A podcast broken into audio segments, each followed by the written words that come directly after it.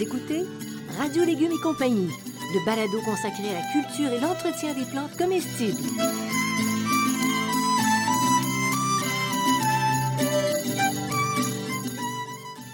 Laitue, Basilic, plantation, poivron, bleuet, pollinisation, haricots, arrosage, fraises, insectes ravageurs et maladies, concombres, fertilisation. Radio Légumes et compagnie, le balado qui vous dit tout pour cultiver et entretenir simplement les plantes comestibles de façon naturelle.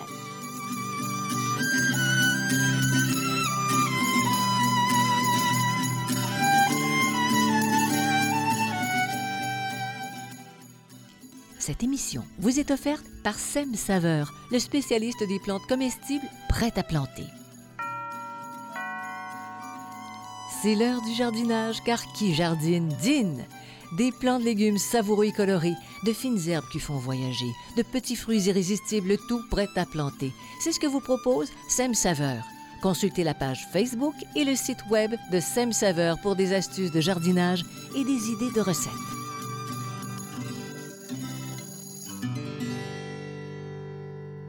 Bonjour tout le monde, bonjour Monsieur Bertrand. Bonjour Janine, Monsieur Bertrand. Monsieur Bertrand, j'aime ça. Madame je, je te vois avec un chapeau de paille dans le jardin. Ah là. oui, Monsieur ah Bertrand dans les bandes Moi qui ne dessinées. porte jamais de chapeau, t'es comme hiver. je sais. Bertrand, Oui. ce dont on- tu vas nous parler aujourd'hui, ça, ça évoque des souvenirs d'enfance. Dans Ah la oui? cour en asphalte, notre mère coupait des bouts d'œufs et là, on croquait ça à belles dents, comme ça. Et c'est un souvenir de Mais dis-le ce petite que c'était. Dis-le, t'as le droit. C'était des céleris. Ah oui, je sais que toi, t'adores le céleri. bon, j'en mange pas. même plus aujourd'hui. Et non, j'aime pas ça. J'oublie toujours Toi, t'aimes pas ça. Moi, j'oublie toujours d'en acheter Mais du céleri, mais j'aime pas ça. Mais c'est tellement bon dans la soupe. Ça, ça, par contre, je ne Ouais. peux pas le manger cru maintenant, en raison d'allergie. Je vais le dire tout de suite, là. Oui, c'est ça. Toi, Mais cuit. Mon Dieu que j'aime ça. Puis euh, ben, cette année, on essaie, on va avoir un nouveau test. On fait du céleri rose cette année. Ouais. Céleri euh, chinois. On va voir ce que ça va donner. Peut-être que tu vas aimer ça cru. Peut-être que je vais peut-être aimer ça, le céleri, le céleri, chi- le céleri, euh, chinois. Oui, je pense que c'est chinois. chinois qui est rose. Donc, on parle des céleris. Ouais. Et donc, certains sont à côte. On les dit aussi des céleris branches. Hum. Et d'autres sont des céleris raves, ou on les appelle aussi parfois céleri navet. Celui-ci est moins, euh, est moins acheté, je pense, hein, que le Oui, c'est moins à- connu. Là, c'est à- moins connu ici en Europe. Oui. C'est très, très fort le Ouais. céleri là, parce que c'est le fameux céleri rémoulade qu'on a dans tous les restaurants. Là. Oui, Leur culture est similaire. Vous les, vous les cultivez à peu près un jour. Il y a des petites différences là, que je vais vous donner au fur et à mesure, mais c'est à peu près similaire. Mais les céleris ont une longue histoire. Très longue histoire. L'ancêtre du céleri, c'est le H odorant ou H des marais. Donc, euh, ça nous dit une petite, une petite idée d'où est-ce qu'on est, on, on les trouvait. H des marais, donc une plante qui va, qui va bien aimer l'eau. Euh, elle est utilisée comme, pla- comme plante rituelle par les Égyptiens et chez les Grecs il y a 3500 ans. Rituel mortuaire? Euh, Ou de vie? de rituel de, de, de- de- non je pense que c'était plus de, rituel de mort mais c'était une plante qui était une plante sacrée dans ce sens-là donc il y a 3500 ans c'était une plante sacrée c'était une plante rare et sacrée là. Euh, les Romains après ça l'ont considérée comme une plante condimentaire et on a commencé à le manger à partir du 16e siècle seulement. Donc, c'est une plante qu'on mange depuis assez peu longtemps, mais avant, c'était une plante qui était très euh, considérée comme très spirituelle et euh, du royaume des morts et des vivants. On ne sait jamais très bien la différence avec les, les Grecs et les Égyptiens. Là. Oui, Les, les lignes sont assez minces. oui, oui. Alors, plante condimentaire aussi, c'est- très parfumé. C'est Le ça. céleri, c'est très parfumé. Tu fais sécher, par exemple, les feuilles, tu, tu les broies, c'est très, très bon. C'est ça. Mais qu'on n'ait pas pensé avant le 16e siècle à manger directement, c'est étonnant. Il y a les, les pommes de terre, c'est la même chose. Hein? Les C'est pommes- fou, les hein? pommes, les pommes de terre, Ouais. là, c'est euh, quand c'est quand c'est arrivé. là, au début, on donnait ça au cochon parce qu'on pensait que c'était pas mangeable. Ouais, que, euh, non, non, il y, a- il y a beaucoup de choses comme ça qui, euh, qui, qui sont drôles. Fait que La différence entre le céleri à côte et le céleri rave, C'est la même plante au départ, ok? C'est la chaudorante. Euh, puis elles se sont diversifiées et à peu près simultanément. On pense que c'est à peu près en même temps, là. Donc, euh, il y a deux lignées distinctes maintenant. Donc, il y a, il y a- il y a un, il y a un horticulteur, il y a très, très, très longtemps, qui a trouvé un céleri avec une grosse boule, puis il s'est dit, tiens, c'est intéressant, il l'a multiplié, multiplié, puis c'est parti de là, là. Alors que le céleri était à côte avant, il n'y avait pas tellement de, de différence. Donc, dans le céleri à côte, qu'on appelle, on consomme les pétioles, qui ont pris du volume, là, ces fameux pétioles qui sont ronds, et un peu les feuilles aussi. Et puis, dans le, dans le céleri rave, c'est un pied atrophié qui donne l'impression que c'est une racine, mais ce n'est pas une racine. Si vous avez déjà déterré, C'est hypertrophié. c'est ça, hypertrophié, Oui, qu'est-ce oui. que j'ai dit? atrophié. Euh, non, hypertrophié, excuse-moi. C'est tout le contraire. Bon, parce que je me suis dit peut-être que j'ai pas bien compris. non, t'as bien, t'écoutes bien, c'est bien. Merci. Ouf! Donc, c'est hypertrophié. Et si vous arrachez un pied de céleri, ce qui n'est pas une sinécure, c'est assez compliqué à arracher, il y a des grosses racines qui tombent en dedans. Et c'est pour ça que quand vous achetez un, un- un- un céleri, OK, un plant de céleri euh, rave, il est tout coupé en dessous. Parce qu'on a enlevé les racines. Avec une méchante racine en Il y a plus, des là. méchantes racines. C'est des grosses racines. Ouais. Oui, c'est des grosses, grosses Est-ce que ça pousse, ça pousse bien euh, au, au Québec, tout ça, le, le- le céleri rave? Oh oui, ça pousse au Oui, Québec. Oh oui. facilement? Oh oui, on, en trouve des très beaux qui viennent Ouais. du Québec, sans problème. là. Bon. Euh, donc, la différence, il y a une différence de forme, là. Oui. C'est Alors, ça. chez les séries à côte, on a des variétés vertes, les plus connues. Mhm. les variétés blanches ou dorées qui ne demandent pas de blanchiment, les variétés à tige violette, rouge ou rose. Et c'est rare, ça. Ah oui. Oh! Il faut savoir qu'ici, on mange des variétés vertes, mais qu'en Europe, c'est rare qu'on les mange vertes. Souvent, elles sont blanchies. Oui. Donc, je vais vous reparler du blanchiment, Mhm, mhm. parce que souvent, elles sont blanchies. C'est peut-être pour ça que j'aime moins les céleris, parce que je les trouve un petit peu du rail, là, euh, un petit peu dur à, à manger. Le céleri rave, lui, il y a juste la grosseur d'excroissance qui change. Il y a assez peu de variétés en, en réalité. Donc, il n'y a pas de couleur, il n'y a pas rien. Là, c'est juste l'excroissance qui est plus ou moins euh, grosse ou ainsi de suite. Là, mais il n'y a pas de différence. Il n'y a pas de différence. Bon, puis maintenant, ça, ça prend combien de temps à partir du semis pour qu'on puisse en faire la dégustation? C'est long. Les C'est céleris à long. côte, c'est 80 à 90 jours. Sais-tu quoi? C'est presque étonnant qu'on nous vende le céleri si peu cher. Ouais. Et le céleri rave, c'est 100 à 110 jours. Ah ouais. Et donc, c'est peut-être pour ça qu'on le cultive moins, parce qu'avec les, les, les étés qu'on a, qui, qui, sont un peu plus longs, ça va, mais qui étaient plus courts, ben, le céleri rave, il restait petit. Là. C'est comme le fenouil. Là. Euh, essaye d'avoir de beaux fenouils ici, c'est un peu compliqué. Là. Il ne fait pas tout à fait assez chaud, puis le temps n'est pas, le- le- pas tout à fait assez long. C'est ça. Bien, avec, bien qu'avec les changements, les changements climatiques, Climatique, euh, malheureusement, oui. on pourrait avoir des périodes de, de réchauffement plus longues. Exact. Ce qui semble être le cas. Bon, alors on va parler de goût de, de céleri à côte parce que je vais, je vais dire humblement, je le mentionnais un petit peu au début de l'émission, euh, je suis allergique Oui. maintenant quand c'est cru. Oui. Alors, tu, tu vas nous parler du goût. Du goût. Alors, ça, ça va- c'est amer et acidulé en même temps. C'est subtil et délicat. C'est un côté assez fort, mais ça, ça devient subtil. C'est anisé avec une sensation de fraîcheur et une texture très croquante. Ce que les gens aiment, c'est croquer là-dedans. C'est très croquant, là. Quand on était petit, Mais il y a un petit bon. côté d'anis, là, que les gens aiment bien. Et on dit que le, le parfum avoisine celui du fenouil et de la livèche. ok? Donc, c'est ce petit côté anisé qu'on aime bien là, dans, dans le, feu- dans le, le céleri. Là. Puis le céleri rave, Lui, il a un léger goût de noisette.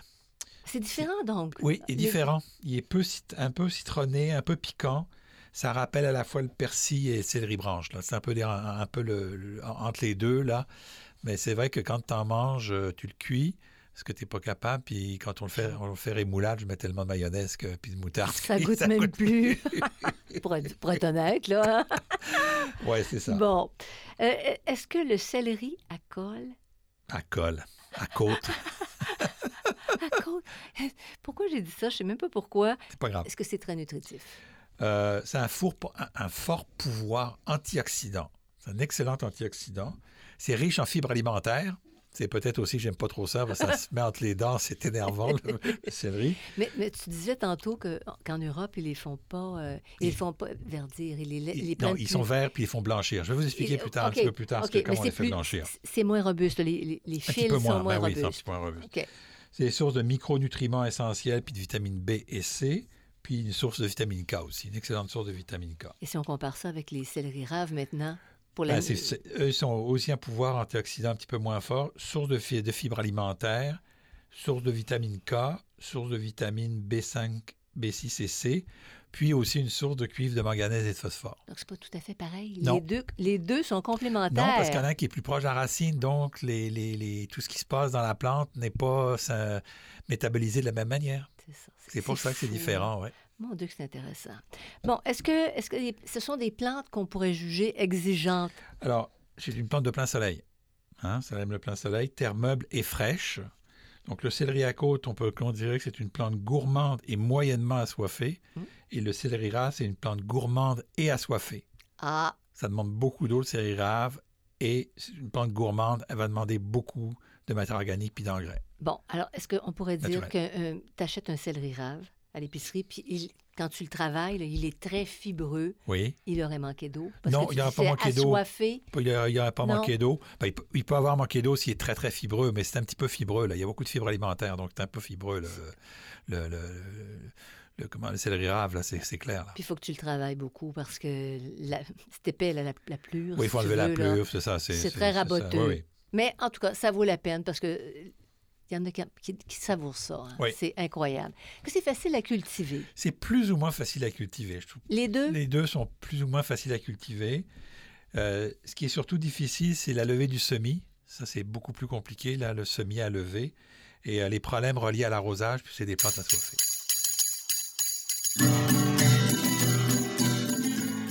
Vous écoutez Radio Légumes et compagnie, le balado consacré à la culture et l'entretien des plantes comestibles.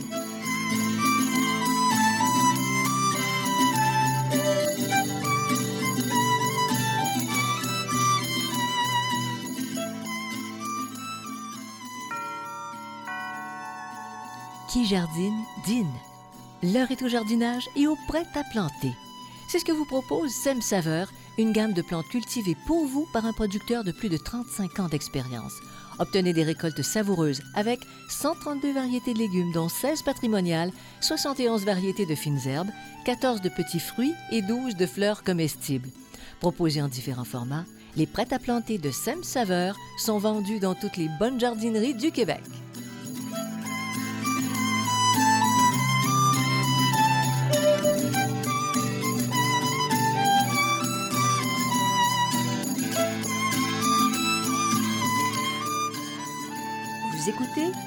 Radio Légumes et compagnie, le balado consacré à la culture et l'entretien des plantes comestibles.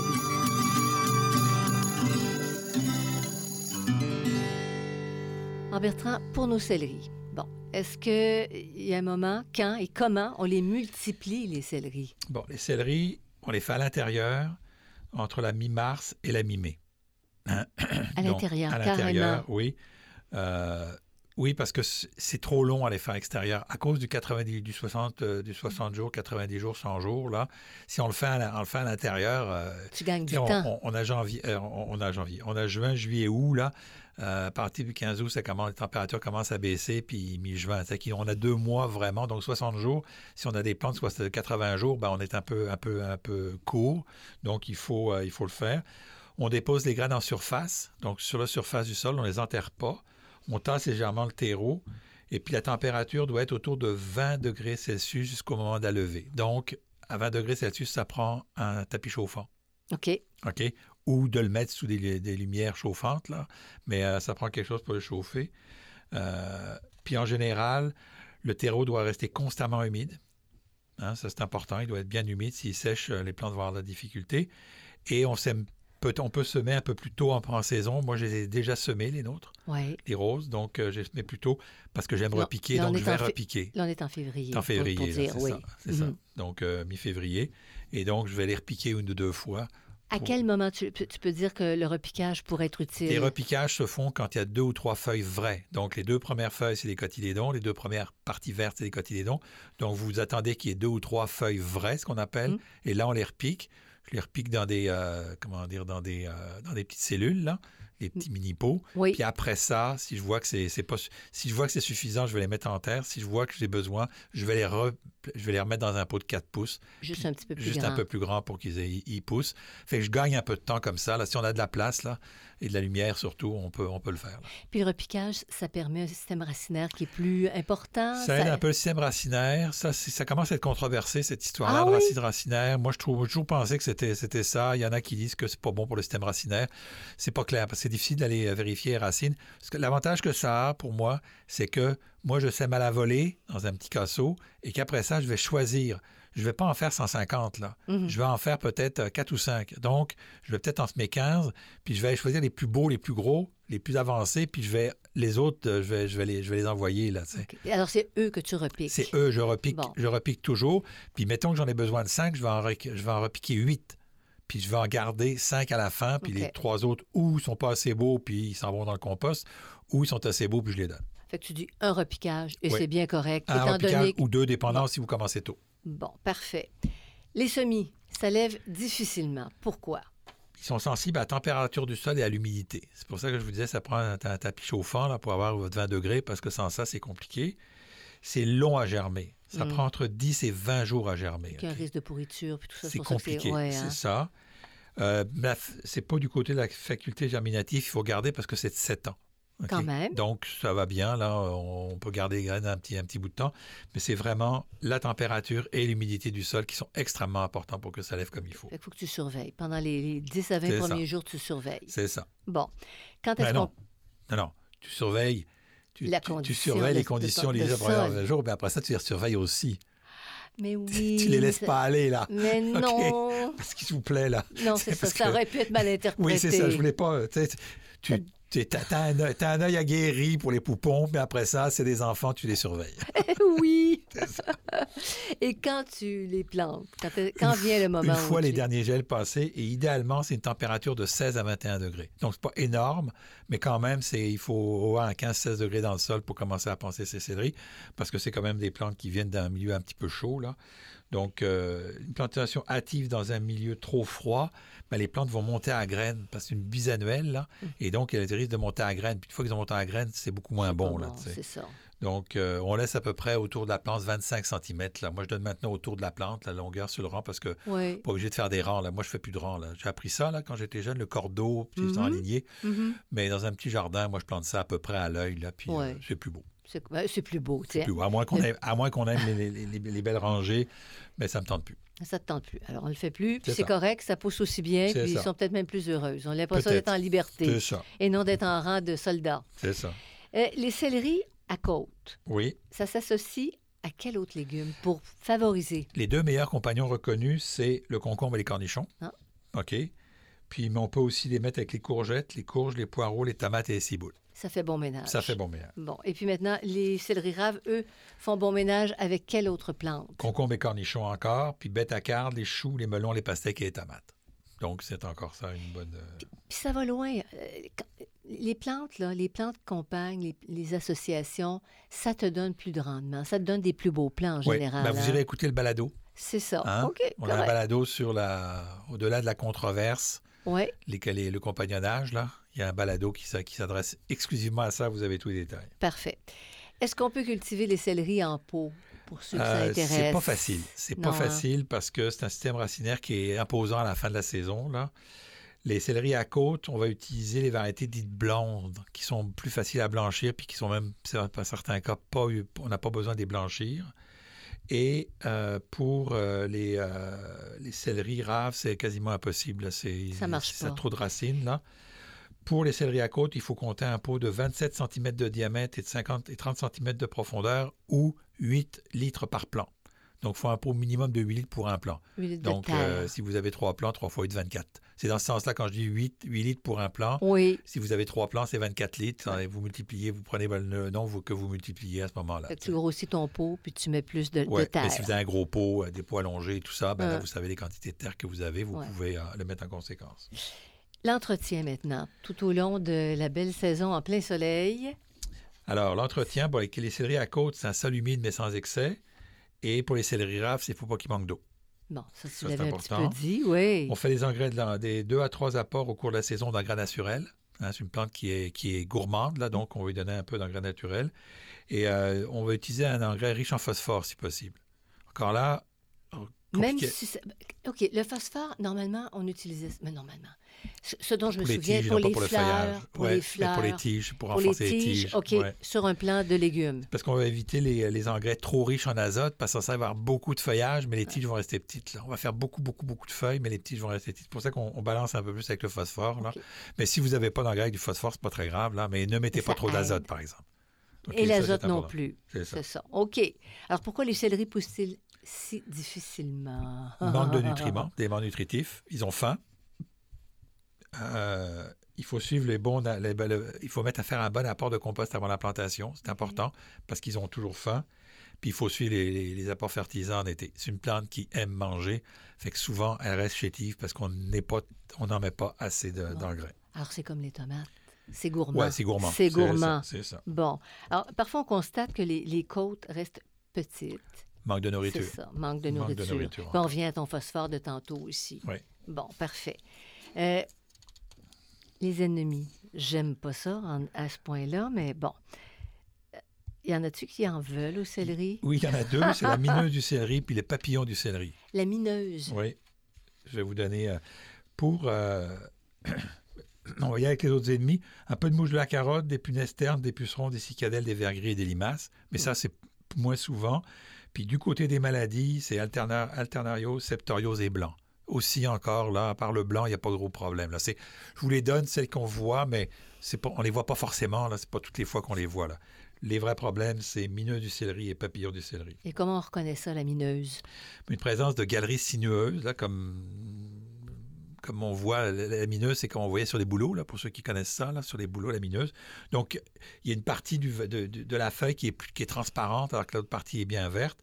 Puis euh, ça va jusqu'au jaunissement du feuillage. Ça peut aller jusqu'à que le feuillage jaunisse complètement. Donc, tu vas, tu vas perdre ton plan. On va perdre le plan. Ah oui. Présence de petites larves blanches et jaunes. Et euh, par la suite, on a des petites mouches noirâtres avec des pattes jaunes. OK? C'est- joli, ça. très joli. Ouais, quand Le moyen de le contrôler, c'est euh, le filet anti-insecte, parce qu'il n'y a pas vraiment de produit qu'on arrive à mettre pour le contrôler. Mhm. Et en cas de forte inf- infestation, si vous voyez que vous n'êtes pas capable de le contrôler, vous arrachez puis vous détruisez les plants. Parce que vous n'arrivez pas à le contrôler, là. Mais il faut mettre le filet an- anti-insecte en, dé- en début de saison, là, puis avec ça, ça va. Puis c'est, ça va pour le céleri parce qu'il n'y a pas de fleurs, donc on n'a pas besoin de l'enlever puis de le remettre, là, puis il n'y a pas de problème de, de- de pollinisation. Puis puis avec les fameux filets anti-insectes, on se retrouve, on se retrouve avec des, un produit qui est beaucoup plus bio, qui est beaucoup plus sain. C'est ça. Parce que dans le commerce, ils sont obligés, dans le commerce, dans, dans les cultures de, à grand déploiement, là, Oui, même dans, même, même- même- le bio, ils mettent des, des, des biopesticides, mais Oui. c'est quand même des pesticides. mais oh, il y en a beaucoup dans le, le céleri? Euh, ça dépend. J'ai entendu. Ça dépend. Ça Non? dépend comment est-ce qu'ils cultivent. Ouais. Là, euh, c'est, Je vous donne ça en général, là, mais Oui. ça dépend. Il y en a qui en ont, il y en a qui n'en ont pas. là. Mais de- de ça peut être un problème. OK, tandis que quand tu les fais, parce que je, je veux juste faire ressortir l'avantage de faire tes propres céleris. Ben, c'est que tu contrôles. C'est ça. tous les légumes. Alors, comment on contrôle maintenant le papillon? Parce que tu nous as parlé de la mineuse, mais il y a le papillon du céleri. C'est une petite chenille verte rayée de jaune et de noir, très jolie. Elle dévore le feuillage. Euh, donc, on peut faire du ramassage manuel là, parce qu'elles sont assez grosses, les chenilles, qu'on les voit. Mm. On peut aussi utiliser un, un filet anti-insecte. Puis lui, on a, on a un produit, c'est le BTK qu'on peut utiliser pour, euh, pour réduire la, la- la présence. C'est un biopesticide, c'est ça le BTK? BTK, oui, c'est un biopesticide.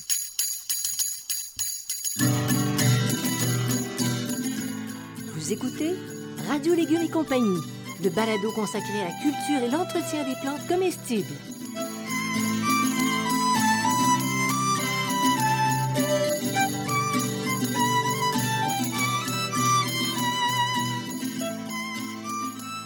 Vous êtes à la recherche de réponses sur la manière de cultiver votre potager, vos légumes et vos fines herbes?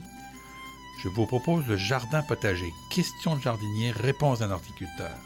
Dans ce livre, je réponds à plus de 1400 questions.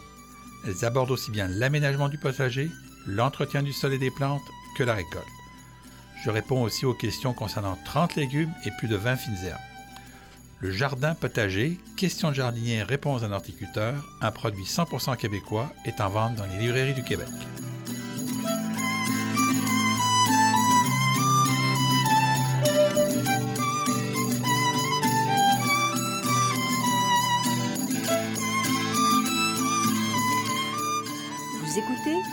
Radio Légumes et compagnie, le balado consacré à la culture et l'entretien des plantes comestibles.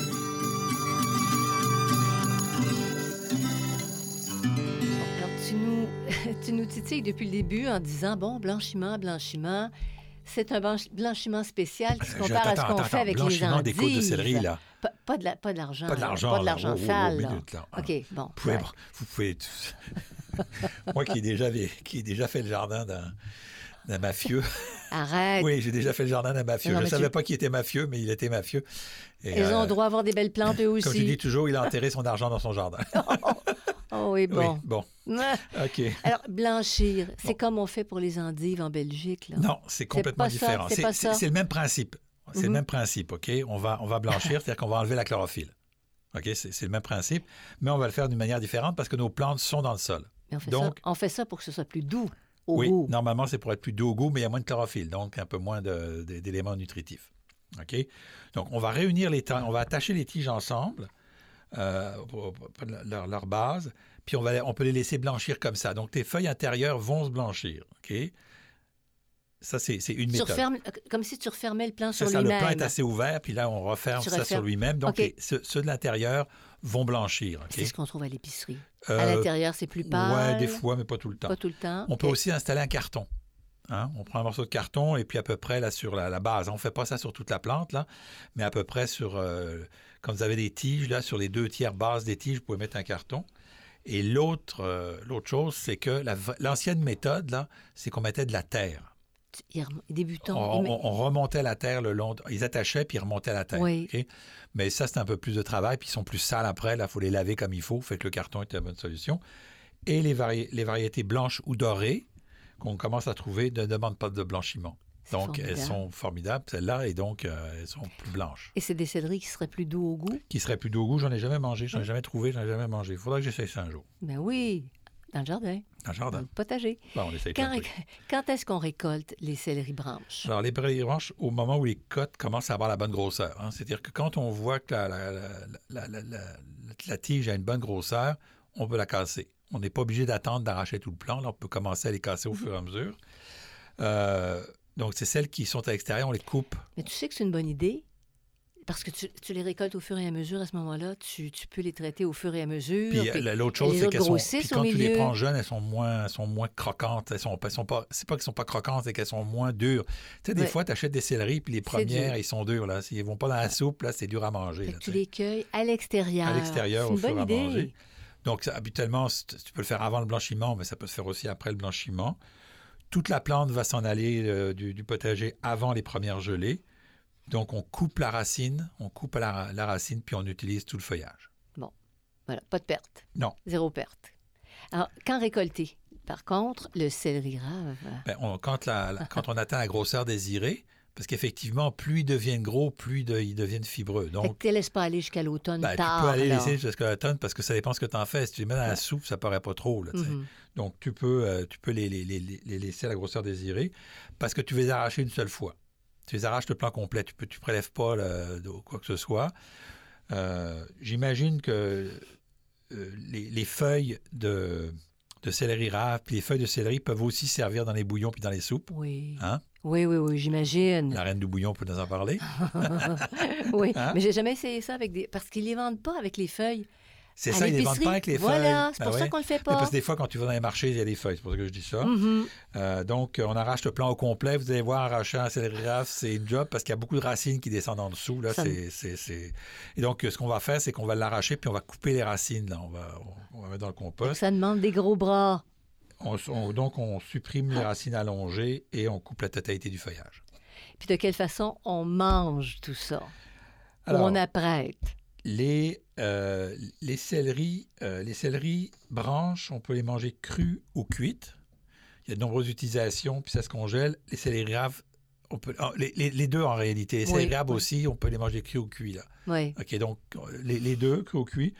Je vous donnerai pas des recettes parce qu'il y en a des, des centaines. Là, avec du, du- du céleri, ça rentre dans beaucoup, beaucoup de choses. Là, on peut aussi le, les sécher pour faire du sel de céleri. Mm. Et puis aussi, ça se congèle, les céleris.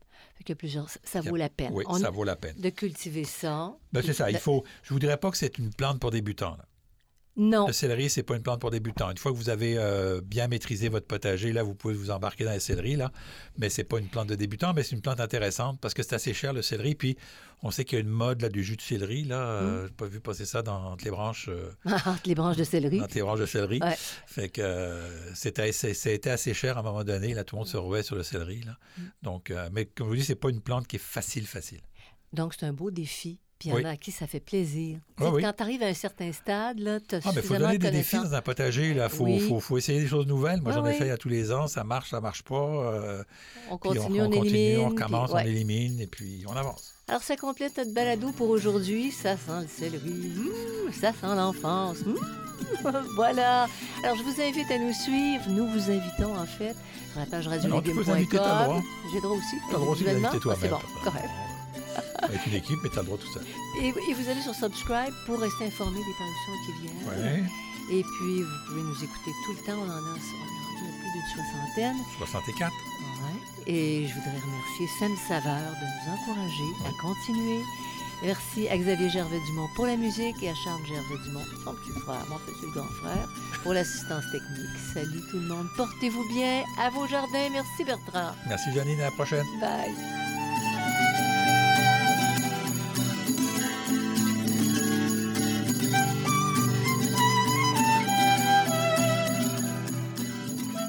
Vous écoutez Radio Légumes et Compagnie, le balado consacré à la culture et l'entretien des plantes comestibles.